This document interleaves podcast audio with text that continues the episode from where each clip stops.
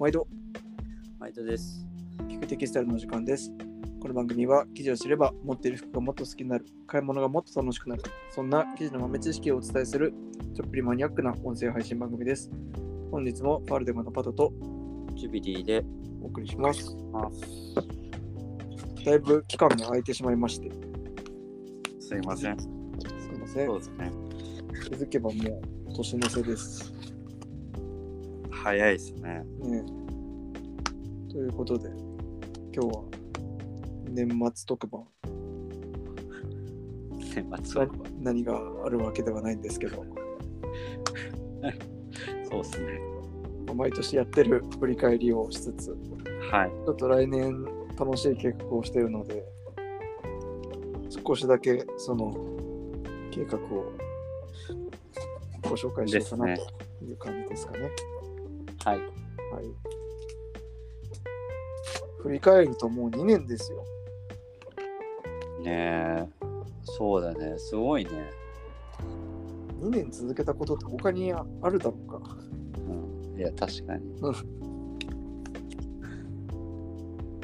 確かにないない。2年。ねえ、それはいろんな。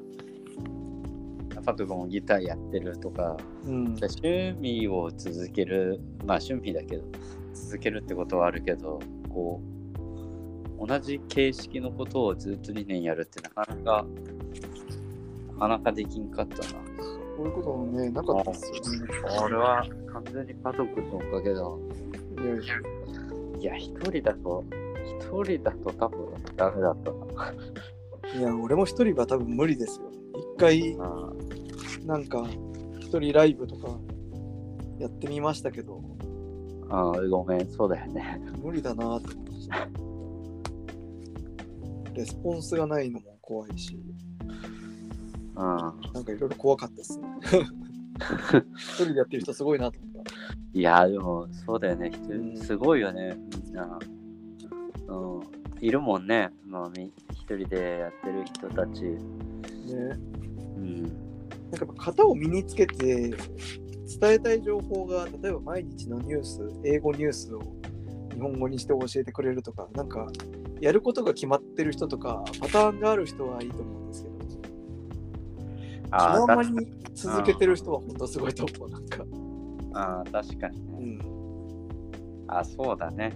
こう、うん。ニュース、毎日のそのニュースサイトからニュースを読む人とか、日々のことを、まあ、喋る人とかね。それはそれで続けるのはすごいいなと、思うけど、確かにそれはそれでも大変だけど。独特の一人でひたすら間をつながなきゃいけないみたいな緊張感うん、ずっとやってる人とはね、やっぱりなんか別格だなって感じがします。ああ、そうだね。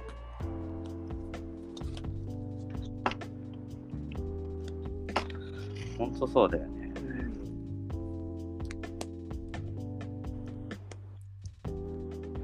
それでも2年、2年来ましたね。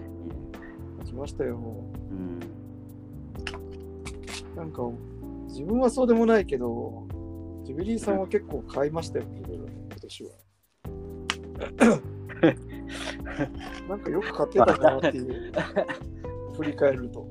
うん。あ今年はね、多かったと思うよ。ね、なんだろう、あのね、そう、いろんな感情を、あの、自分の生活の中で、あ、買いたいって思ったこともあるし、うん、あの、別にプレッシャーかけるわけじゃないけど、どっかで、俺多分、あの、ずっとパト君におんぶに抱っこだったから、なんか自分にできることをしようっていうのが、マジで？多分多分ね、違う違う、変な意味じゃなくてね、うんプレッシャーとかじゃなくて、多分どっかで、あの、あ、でも、多少はあるじゃん、なんかはあネタになるかもな、みたいな。うん、そういう思いで、こう、あの、財布の紐が緩くなったってわけじゃないけど、なんか、まあまあ、あの、喋るネタにもなるしっていう理由付けないけど、まあ両方はねあるかもね。あってね、うんうんそうそうそうそうそうそう。なるほど。今年はでもそうだね、結構、まあ、そう、このネタでもそうだし、自分の、こう、まあ、仕事ってわけじゃ仕事というかやっぱり古着を見てそれをいかにこう具体化できるのかどうかとか、そういうこともあったしだから結構改めて、あこれ持ってないからとかどういう記事なんだろうっていうことでネットで買ったりとかっていうことは多かったね。う。うんん、特に多かった今年は。いいっすね。うん。そういう時あれだね、あの、メルカリよくちょこちょこ使うんだけど、うん。メルカリって楽だね。いつ何をいくらで買ったかわかるから、思い出せるから、確かに。買い物メモみたいな。ね、親切にあの売った人がどういうものかってちゃんと詳細も書いてくれてるしさ写真も綺麗だしさ、だから自分がえー何か買ったっていうのを、えー忘れててもメモとかしてなくてもそれを見返せばちょっと分かったりするね。確かに。エアークローゼットや。そうそうそうそう。確かにななんかメルカリといえば結構なんか自分の場合はすごいヴィンテージを探してたっていうよりはなんか急にその生地の服が欲しくなるっていうのが。中期的にあってああ、いや、あった。そうだよね。そうだよね。そうそれが結構いい感じの安値でうんうんうん。いろいろ手に入ったからうんうんうん。よかったっすね。だってあのどれだっけ ?MK3 とかね。MK3 もねうん。1万ちょいくらいだったかなって感じだしうんうんうん。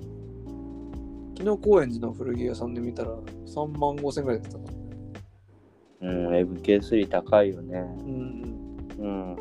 あとブラウンズビーチのめっちゃジャストサイズのノーカラージャケットみたいなやつも5000円ぐらいで買ったし生地だけでももっといってるぞみたいなねいや、もう、ブそうラウンそうそれ未使用でその値段だったからみんな欲しがらないんだなみたいなブラウンズビーチ、その値段は安いね。うんうん。まあでもね今めっちゃ着てるんですけど、うん。周りで着てる人なんて一人もいないから結構今欲しいと思ってる人はめっちゃ少ないんだろうなとは思いますけどねうん。まあまあ、確かに。世の中の、ね、需要としては、あんまりブラウンズビーチ、えーじゃないかもしれんけど、うんそれは。アメカジオタクみたいな人しか着ないうん。ジャンルですからね素材としては確かに。お金いっぱい使ってないけどちょっと欲しかったものは少しずつ手に入ってるなううんう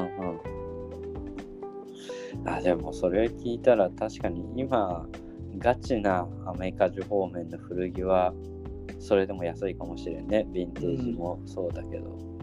まあ、ヴィンテージは前から高騰してるからあれか。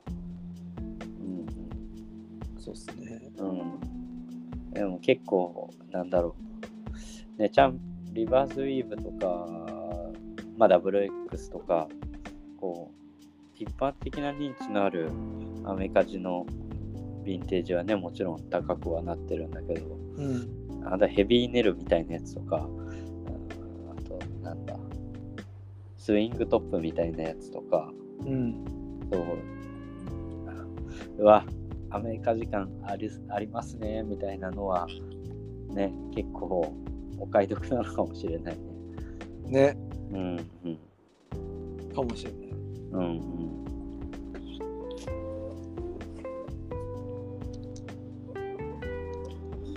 でユーロも、ヴィンテージとかはどうなんですかね、その後は。なんか、あんまりこう永続的に人気っていう感じしないとは思いつつも、なんか、うんあの手の匂いのものってなんかずーっと人気は続いてる感じがある気がしちゃうんですけど。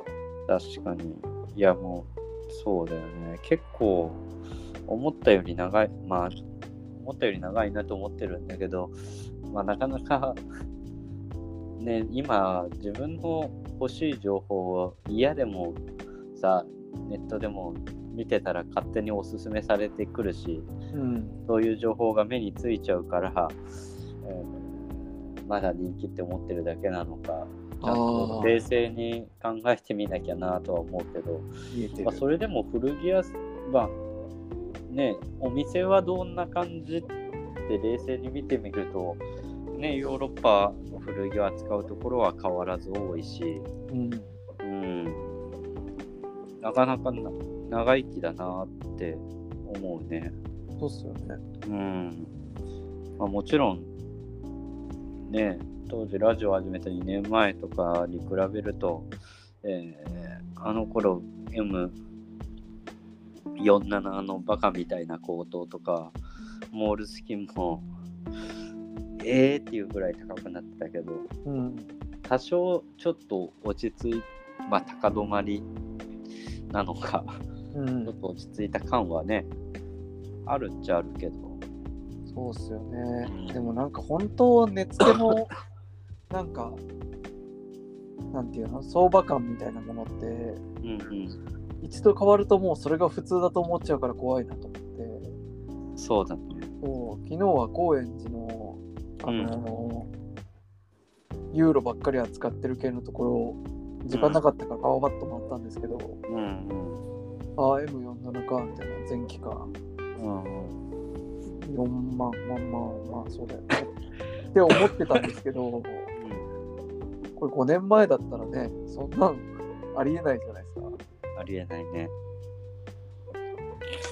なんかもうそれ普通に受け入れてるのが怖いなと思って。うん。いや、確かに。そうだよね。今ほんと4、5年前に出てたような1万円前後の値段で見たら、おいおいおいおい、マジかよってなっちゃう。さすがに買うっしょってなっちゃうんですよ。うん価格の感覚がしっかり変わってきてるよね。自分たちの中で。そしてなんかね、俺、手放しちゃったんですけど、メタルボタンの M47 買ってて、ん？メタルボタンの M47? ほんほんほん。メタルっていうかアルミ？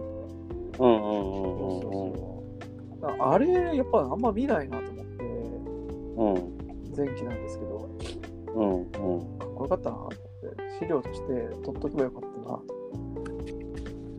いやー、もったいない。持ってたんだ。で、めちゃくちゃでかいんですけどね、もう切れないレベルにでかいんですけど、うんうんうんうん。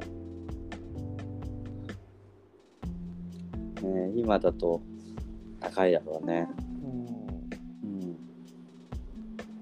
切れる感じのなサイズだったら、ちょっとこれ見よがしに入ってたんだけど、もうボタンとか長すぎて折り返さないといけないから見えなくなっちゃうから、せっかくメタルでも。あ まあね、竹、竹は難しいよね。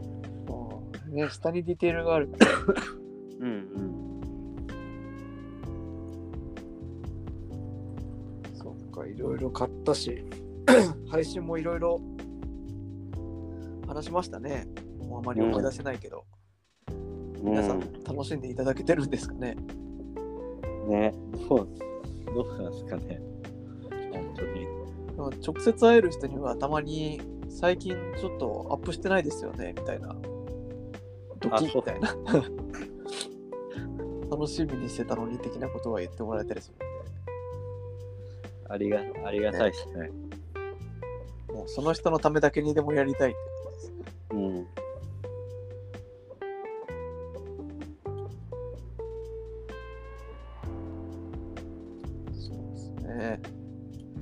と知り合い増えましたね今年はうん。うんうんうん。いろいろ企画助けてくれそうな人だったりとかちょっとこの後話する来年につながるような出会いとか、うんうんうんなんかね、やっぱり、もう手近に今働いてる会社、お互いの働いてる会社にいる人だけで済ませるのは絶対嫌だったから、うん。うん。そういう意味ですごい収穫あったな、今年は。うん。確かに。そうだね。ほんといろんな人に 出会ったよね。うんうん。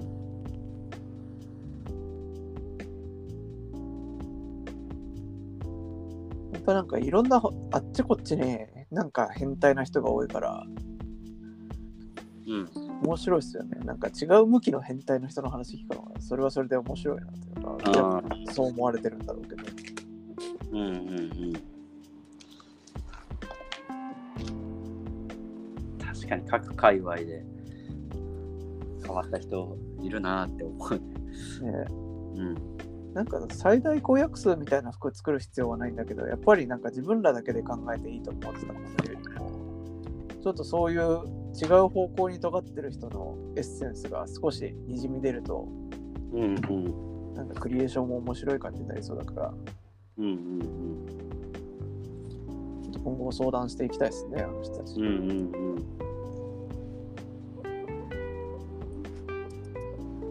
というわけでそろそろ来年を何するかの話をそうですね。少しだけうんうん。今聞いてる人にはラッキーかわかんないけど、まあ、ちょっと考えてることを伝えておきたいなと思ってます。うんうんうん。で、えっと、まあ少し配信の中でもちらちら言うときはあったと思うんですけど、うんまあ、せっかくここまでこうやってやってきて、まあ、改めて仕事と別に記事のこととかを向き合って見てる中でやっぱり形にしてこれは人々に来てもらいたいなみたいなところがすごく強いですっていうところと、うん。まあ、あとそれとは言ってもまああまたもね今お互いの会社で取引してる人とかもう真剣に服作っててもちろんすごくいい生地を悩んで選んで使ってる人たちもいっぱいいるので、うん。まあ、同じようなやり方でそりゃいいわなってものを作って面白くないよねっていうか、まあ、その人たちの方がすごいと思うっていうところもあるので、うん。だってここをどうひねろうかっていうのでねいろいろうん悩みましたよね。うん。ほんでまあ最終的に今考えてることとしては、もう一点物のとんでもなくやばい服を、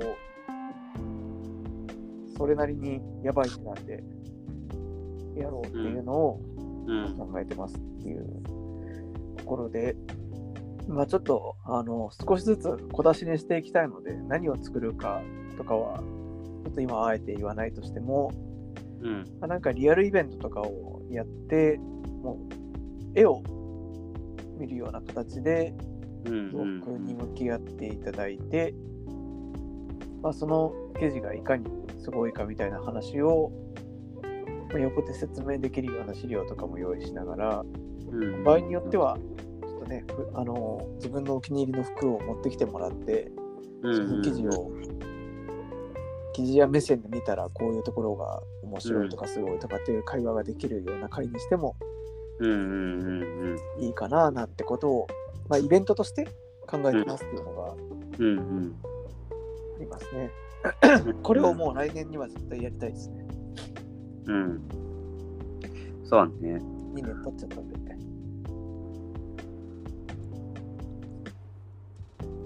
その記事はジュビリーさんが監修していただくということで。うん。かそうだね。そうそう。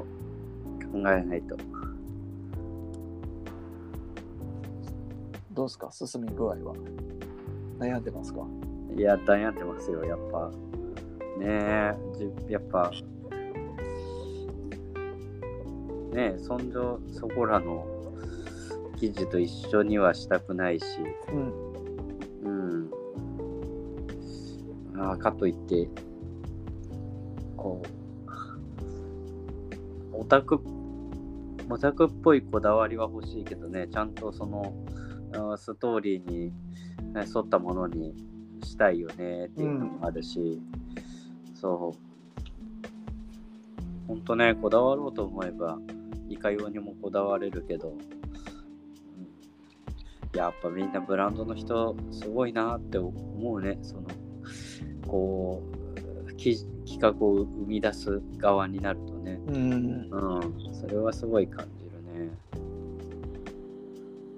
そうかも。うん。あとなんか当たり前ですけど、うん。ちゃんと一番うまくいったやつ選ぶなって感じしますよね。なんか値段と風合いのバランスとか、語れることと値段のバランスとか、うんうん。やっぱそれいいっすよねってやつ選びますよね、それ。うんうん。確かに。確かにそうそう。やっぱこうこう、うん、完成度が高いというかね、うん、うん、そういうものの方がやっぱり話としては多いね。そうっすよね。うん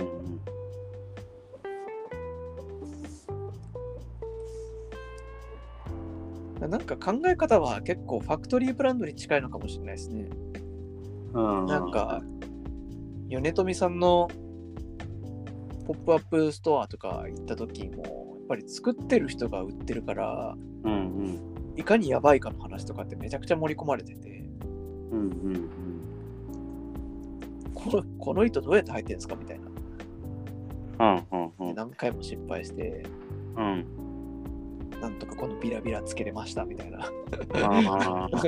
頼まれてもないのに、こんなところで苦労してみたいな。うんうんなんかその同じような情熱を感じたというか、こういうのがすごくいいなってうん。うんうん。自分でやるならそういうコミュニケーションやりたいなと思って。うんうんうん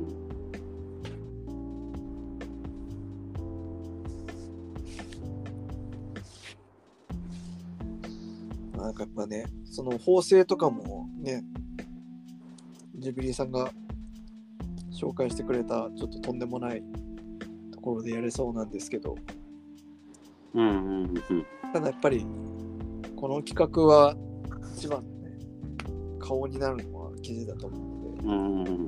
そうだね。もうそこで結構がっつり見せ切りたいっていうのがありますね。うんうん。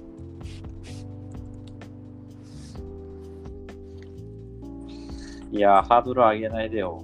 本そりゃそうっすよ。あ、それどっかのブランドで聞いたことあるな、みたいなのちょっとやるしな、とかって思っちゃうんだよね。それやっぱり、ね、ファルデム自体もねじ曲げるっていう意味でつけてるから、うんうんうん。ちゃんとひねくれないと。そうそうそうそうそう。まあなんか、うん、プレッシャーはあると思うんですけど、やっぱりでうん。も逆に言うと、なんかその思いつきそうなうん。いかれてることって結構コレクションとかメゾンとかやり尽くされてる感じもあるじゃないですか。うんうんすごくいいものなのにポソポソにしてみるとか、うんうんうんなんか形が本来裏を表にするとか、うんうんだから、ね、自分らなりのひねくれでいいとは思うんですけどね、結局なんかうんうんどうとでも取れるじゃんみたいな。ね。うんうんうんうん。あんまりその、こうやったらひねくれたことになるっていう正解はない気がするから、うん。自分が納得するかっすまあそうだね。うん、まあ何よりまずはそこだよね。そうだと思う。やっぱり、できた時に嬉しくないとね、意味ないから。うんひねくれるところに集中しすぎて、うんできたで、できたらできたで、なんだこれってなっちゃったらね、うんうんうんうん微妙だからね。うんうん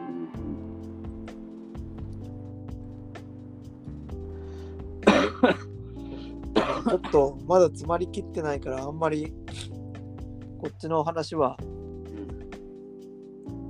少なめにしときたいんですけど、そのまんまイベントをやってもちょっと面白くないなっていうので、ちょっと今、あの漫画を作ろうっていうのも計画してて、その服が出来上がるまでのストーリーを漫画にして、まあ、それをうん。ビジュアルでも見せていきたいなっていうのを、まあ、事前に仕掛けておいて、そうして出来上がった服の実物を見に来ていただくっていううんうん流れを作りたいなと思って、その準備も始めてます。これはちょっとね、打ち合わせがこれからだから、ちょっと本当にどうなるかわかんないけど、うん。まあ、相当うまくいったら楽しい感じになると思うなって気がしますよね。うんうんなの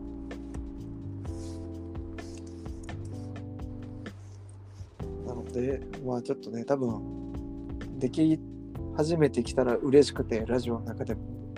ちょこちょこ話しちゃうと思うんですけど、うんうんまあちょっとそれで楽しみにしてもらいたいなと思ってます。うん。うんうんまあ秋頃に都内って感じですかね。うん。ねができたらいいね。うんうん。割と年明けからちゃんと詰めていかないとうんできなくなっちゃうから。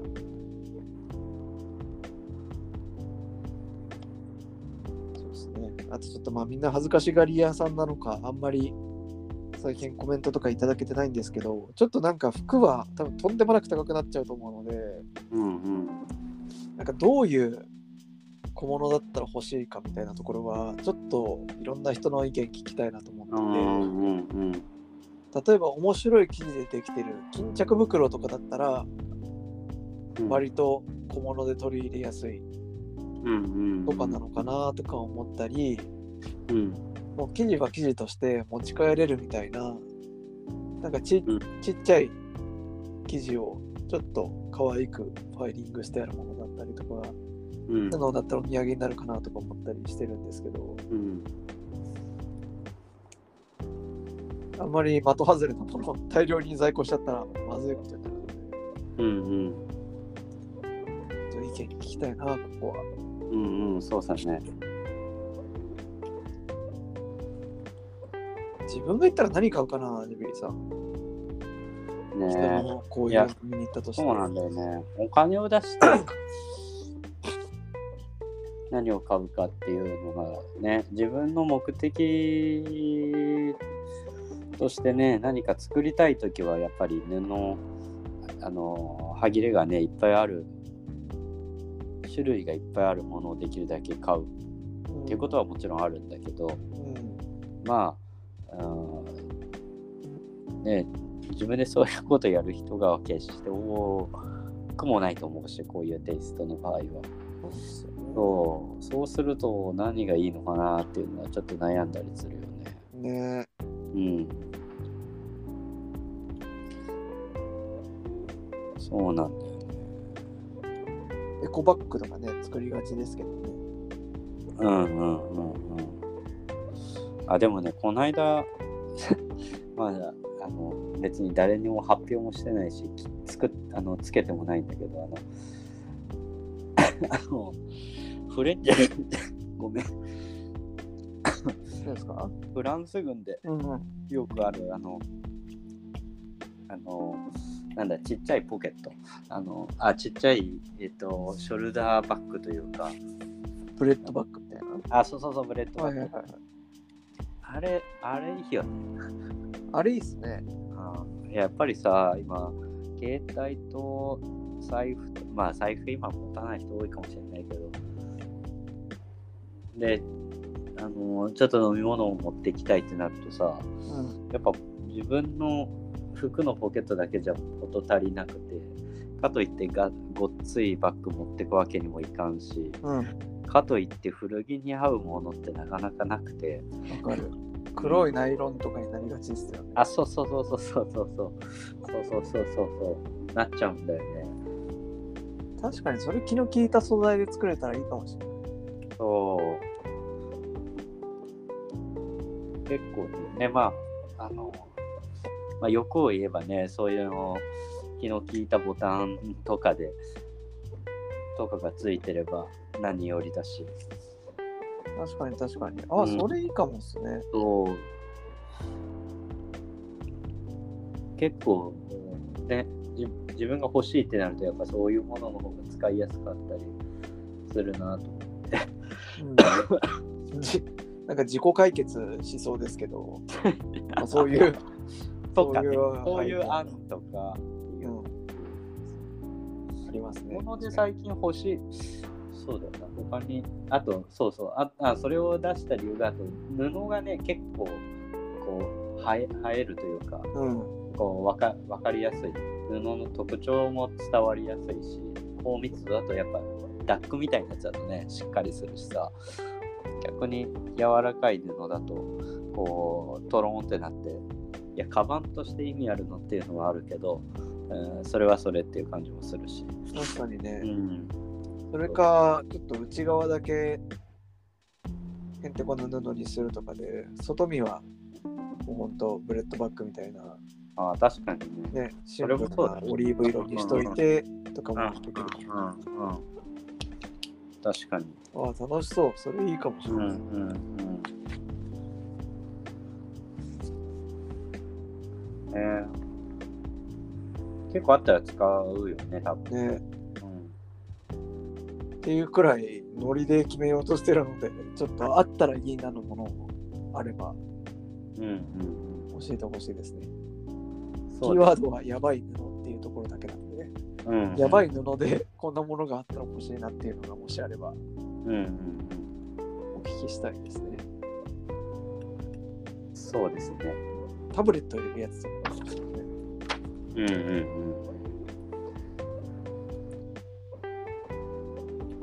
まあまあまあ、確かに。ちょっとお土産で考えるっていうことで、うんうんうんうん。まあ、ちょっと来年は本当に、ある意味リスクがかかって動き出すところになってくるんで、ああ、ああ、そう。そうだね。まあリスク、リスクというか、そうだね。勝負をする 年になるよね。そうですね。うん。やっぱりここで意気消沈しないように、うんしっかり準備して、しっかり告知して臨んでいきたいですね。うんうん。そうですね。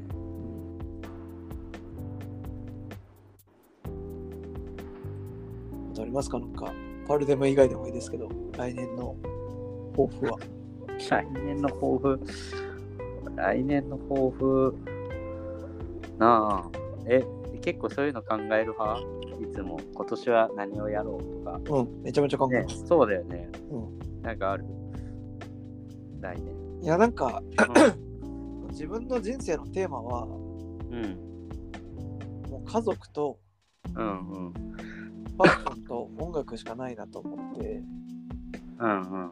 他にいろいろやっぱり気は散るんですけど、うんうんもうちょっと死ぬほどそこにフォーカスして、うん。うんうんうん。もう起きてる時間は全部それのどれかに使ってるようにしたいなと思ってうんうんうんうん。るんですよ。なんかうんこの2年くらいその思いがどんどん強くなってて、うんうんでなんか自分的には結構その3つがいい感じにこうミックスされる瞬間が今年はすごく多くて家族と一緒に音楽をやるとかうん。うんうんうんなんだろうなあの仕事の中でギター弾くとか、うん。うんうんまあ、あの子供の服ファッションかける家族みたいなところとか、まあ、奥さんともともと服の趣味とか結構気は合うので、うん。うんうん。まあ、その3つがこういい感じにブレンドされてきてるんでうん。もうちょっと来年はそれが目に見えてうん。もうこの人一日中どれかしかやってないなっていうああ、なるほどね。感じにしたい。ああ。さすが。そうだね。そうだよね。いいじゃん。逆に言うとだからノイズを全部ねできるだけ取りたいんですよね。例えば。中の人間関係でうんとかもう邪魔でしかないみたいななんそういうのはもう全回避したいです。うんうんうん。家族のことがしたいのになんか他の用事で止められるとかそういうのは全回避したい。うんっていう感じですね。で、うんその3つの中にそれぞれ目標があるっていう感じです。うんうんうんうんうん。なるほどね。あんま考えないですか？僕全然、全然考えなくて。考えない派考えた方がいい。いやいや、は、はというか、あの考えれてない。考えなきゃいかんよな。毎年なんか目標作らないとなと思って。全然考えれ、うん。考えれないね。ダメだね。結構さ、そう。苦手なんだよな、多分。そういうのが。そうそうそうそうそう。俺でもねなんか変わったのはね、うん。なんか前も言ったような気がするんですけど、うん。なんか手書きをめちゃめちゃするようになったんですよ。転職してから。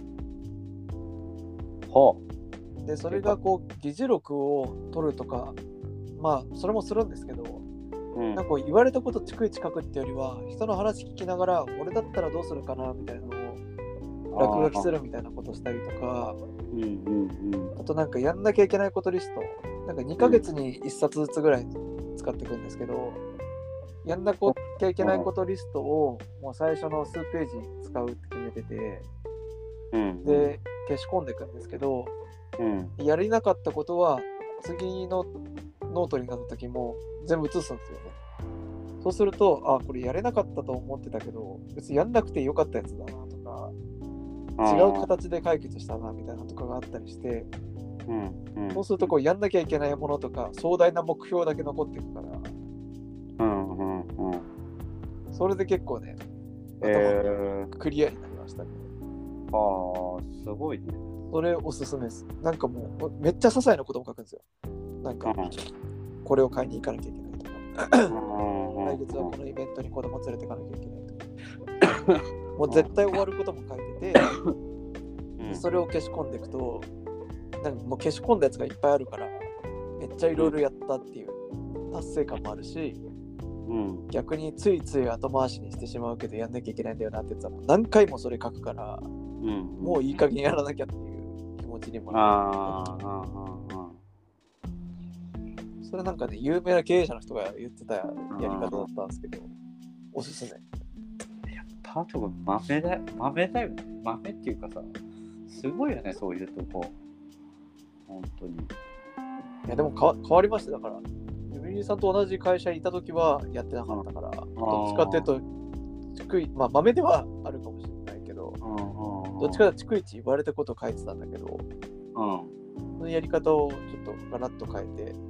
からすごい頭がすっきりというかなんか自分のフォーカスすることが見えたし逆に言うとなんか自分がフォーカスしてるからすでにうん。指示とかなんか言われてもここの指示は聞くべき指示なのかっていうのをもう自分で判断してるみたいな。ああ、なるほどね。上から言われても、あ俺にはそんなに関係ないことでこの人はちょっと怒ってるみたいな、何も動じなくなるし。うんうんうん。いやー、それ、いや、そうだわ、それだわ。いや、最近ね、もう本当、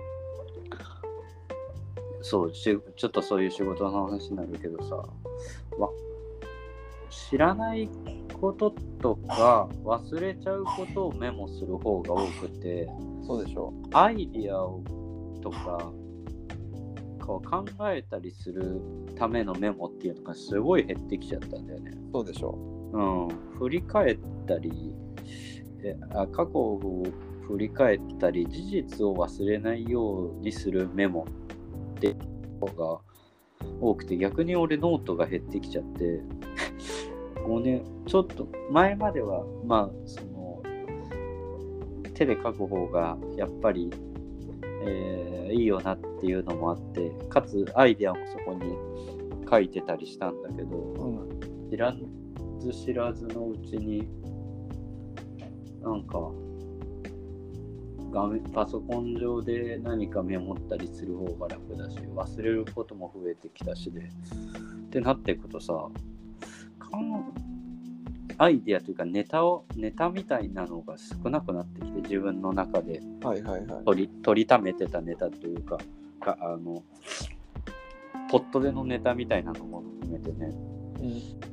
それ原因そそれ理由かもしれんな。ノートを買おう。まずはノートを買うことから始めてみようかな。そうそうそう。で、うんそのなんかね、 to do リストはね、なんか、うとりあえずじゃなくて、もうほんと1時間とかうん。2時間とかかけるくらい、もう思いつく限り書くんですよ。ああ、うんうんうんうん。やんなきゃいけないことは。うんうんうんうんうん。壮大なやつだと展示会やるとか、記事を見見つけてそれを納期に作るとかなんかいろいろあると思うんですけどうんうんもう絞り出せないからってぐらいうん全部書くんですよ、子供をうん。あさって病院に連れていくとかも、ああああ全部書いてでそれを消していくっていうね。うんうんうんもう一旦もう空っぽになるまで出してから書いていくっていうので、で、その最初のトゥードゥリストを作って、その後書いていくことは、なんか、その俺が読んだ人が言うには、うん。うんなんかきちんと整える必要はマジでなくて、自分が考えた順に書いてある方がいいって言ってて、その人は。うん。例えばさっきの自分の3つので言ったら、まあ、子供のなんかわかんないけど小学校のイベントでこういうことやんなきゃいけないなとかうん。思ってたかと思えば、あ、うん。やばい企画書を作るの忘れてたみたいなのあるとするじゃないですか。そしたら子供の話をしてたページの次のページが企画書の話してるとかなんかそのくらいもう頭の時系列であ書いちゃった方がうん。なんか後で多分その時の感情を思い出す時にいいって言ってたから、うん。ちょっとなんでだったか忘れたんですけどうんうん。とにかくなんかこのこれはギター用のノートこれは子供用のノートとかにしないで自分の頭の中がガンガンそこで進んでいく一冊にした方がいい。んですようんうんうんなるほどね。そうっす。だからなんか突然コードが書いてあったりとかしますもん。俺もあ仕事の話ばっかずっと書いてたと思ったらなんかあやべえいいのいいの思いついたみたいな。突然書いてあったり。人に見せるもんじゃないから。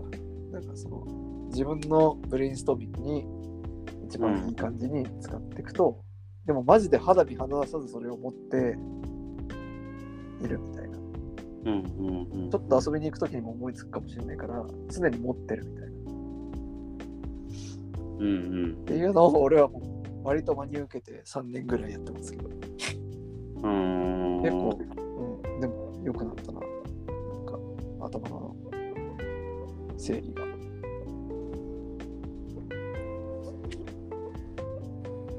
えー、それやろうん。年明けたらもうすぐやった方がいいですよ、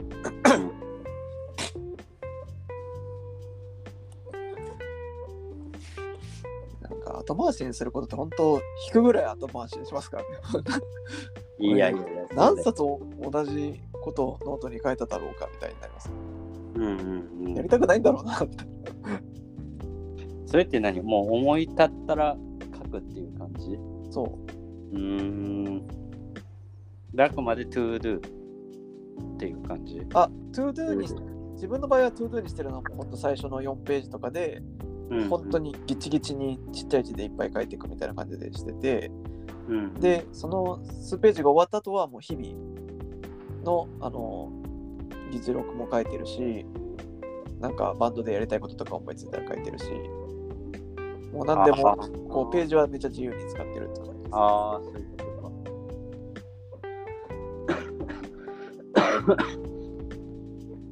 でもう落書き帳みたいな感じですね、もうの残りは。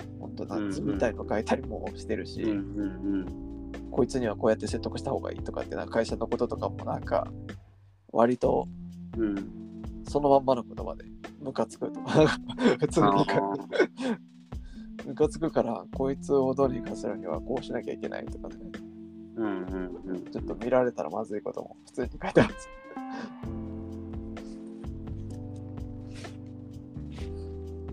なるほどね。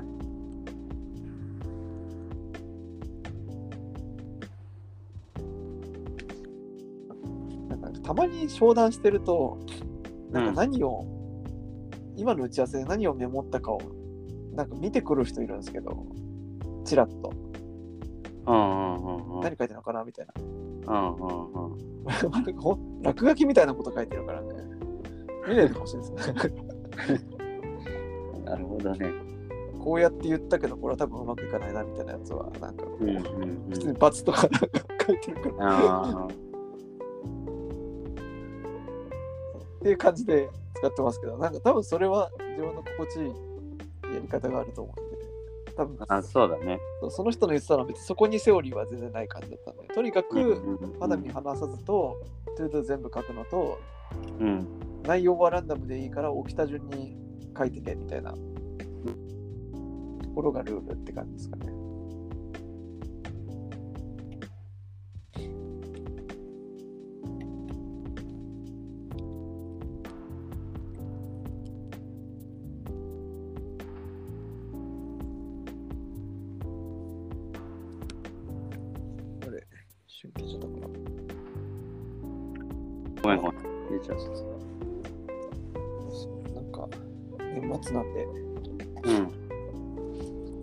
ちゃいましたけど。でもこれは本当ね、聞いてる人にも、本当におすすめ。うん。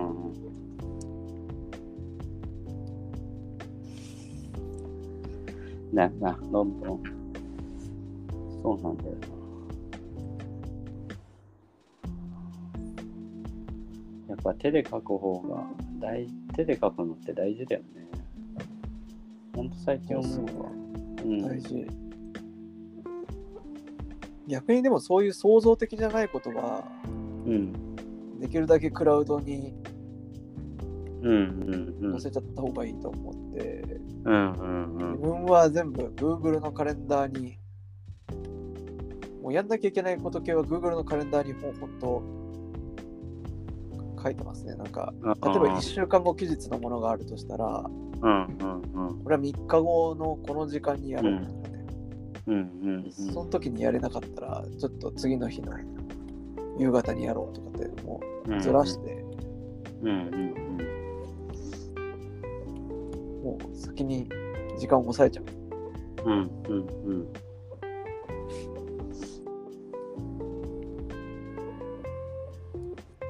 Google のカレンダーとか使ってます？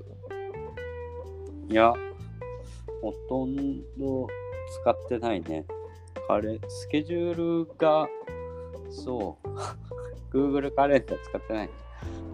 どうしてんですか？スケジュール。アポとか。アポとかは Google カレンダーじゃないやつで確認はしてるかな。でカレンダーにそうそう何時どことかつって書いてるみたいな。LINE ワークスみたいなやつとかね。はいはいはいはい。うん。で、家族のやつは、また別の やつに書いたりとか。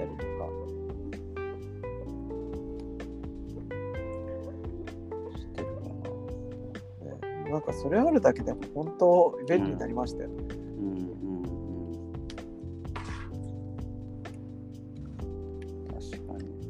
自分の、そうだね。こうし、自分のあ性格というか、どうしても忘れちゃうもんで、忘れちゃうのと、こう、やることがいっぱいあると、わかんなくなっちゃう人だから、うん。細細かく全部それぞれ分かれちゃってるかもしれない。僕のね、うんこのブランドさんの記事のリストとか、このブランドさんの記事のその納期とかね、つけていくとか。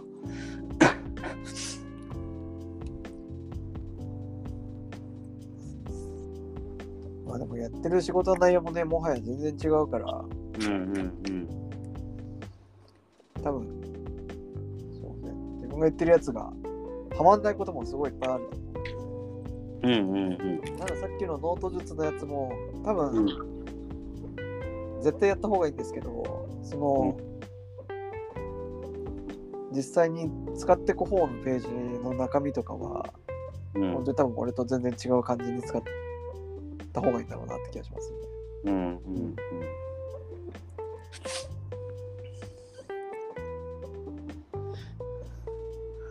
そうだね。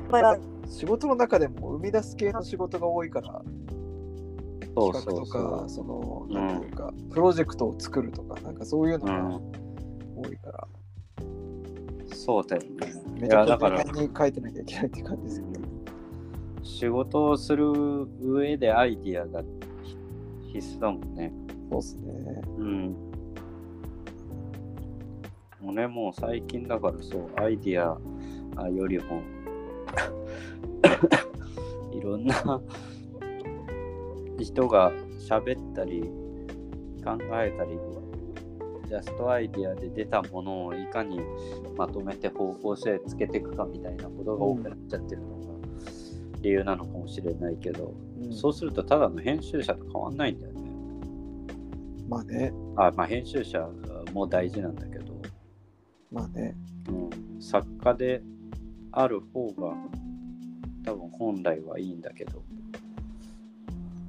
まあまあいろんなね仕事の、えー内容によって必要な、ね、こととか変わってくるから、そうっすね。うん、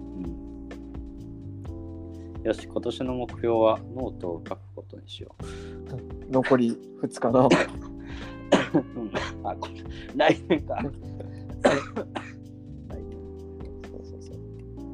to do は本当ね、じっくりうんやんないと。俺も年明けすぐにまた次のノートに行くから、ちょっとごめんっつって、もううん1時間ぐらい喫茶店行ってうん。やりますね。うん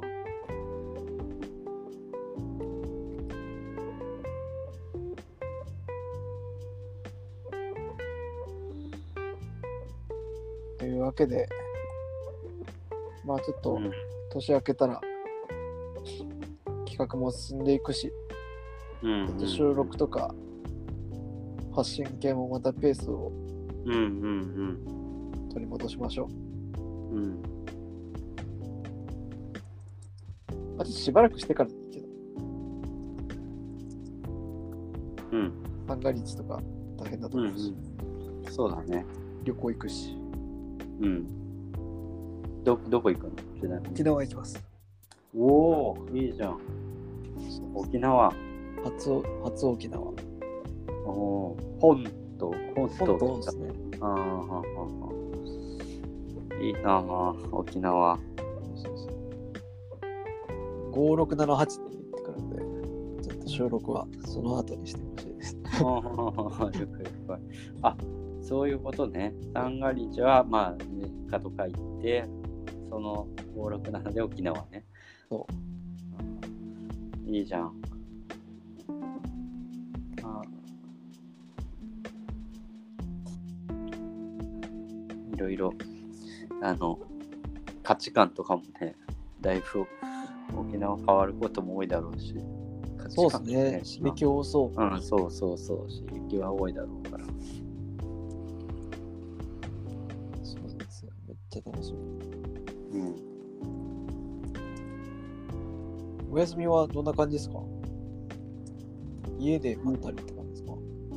そう、家でも、あ、うんえっ、とあ、し収録日とちょっと違うかもだけど、最あのー年末最後2日でグランピングに行ってきます。あ、そうなんだ。うん。まあ、グランピングって言ってもあれだけどね、あの、本当にバーベキューと、うんもうしないと思うけど、そう、ただ、そうう海に行きたくてね、へえ。そうそうそう。寒いけど行ってきます東海の中で？わ。あ、そうそうそうそへう。え。うん。いいなんかすごいんだ。そう。うわ、めっちゃこう、なんかすげえっていうところがあったから。へえ。うんっていうのと、そう、子供のこともあるもんで、あの、なんだろう。ハイハイでも遊べるような、ね、とこっていうと、さあんまりホテルとか行っても、ね、確かに。全然あれだし何もできなくなっちゃうし変に気使ってもね。そうそうそうそうするとそうあの最近グランピングじゃないけどね貸し切り一軒家みたいなのとかも結構あったりしたからそういうので探してて、はいはいまあ、はい。だったらグランピングでいいかもと思って という感じで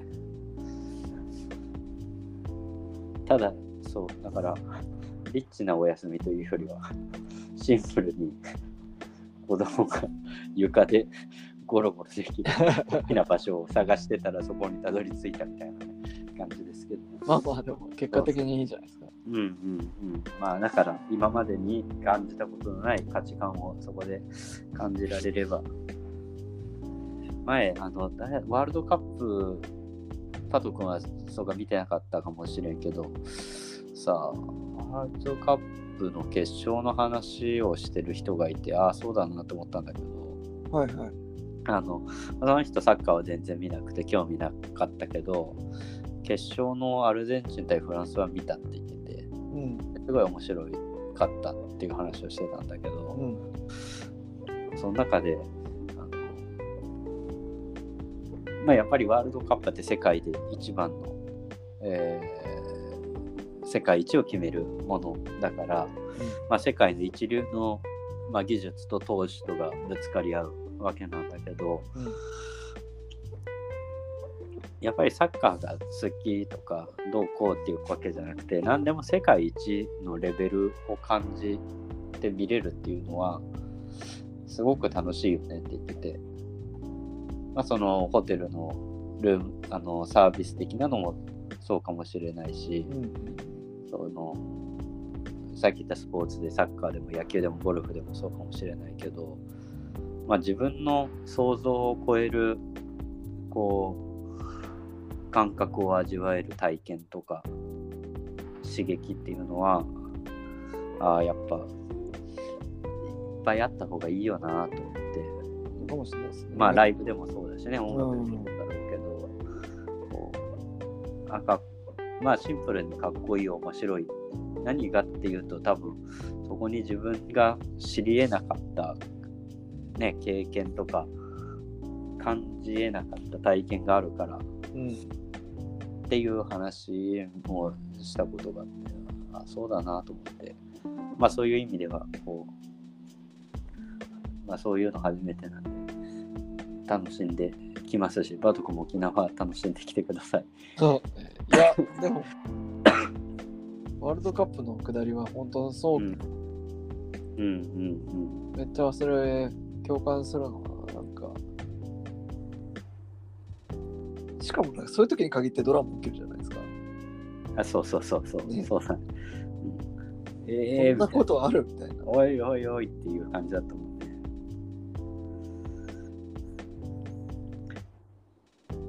まあ服でそういうことを感じさせられるのが感じさせられればいいなと思ってます。服というか記事でね。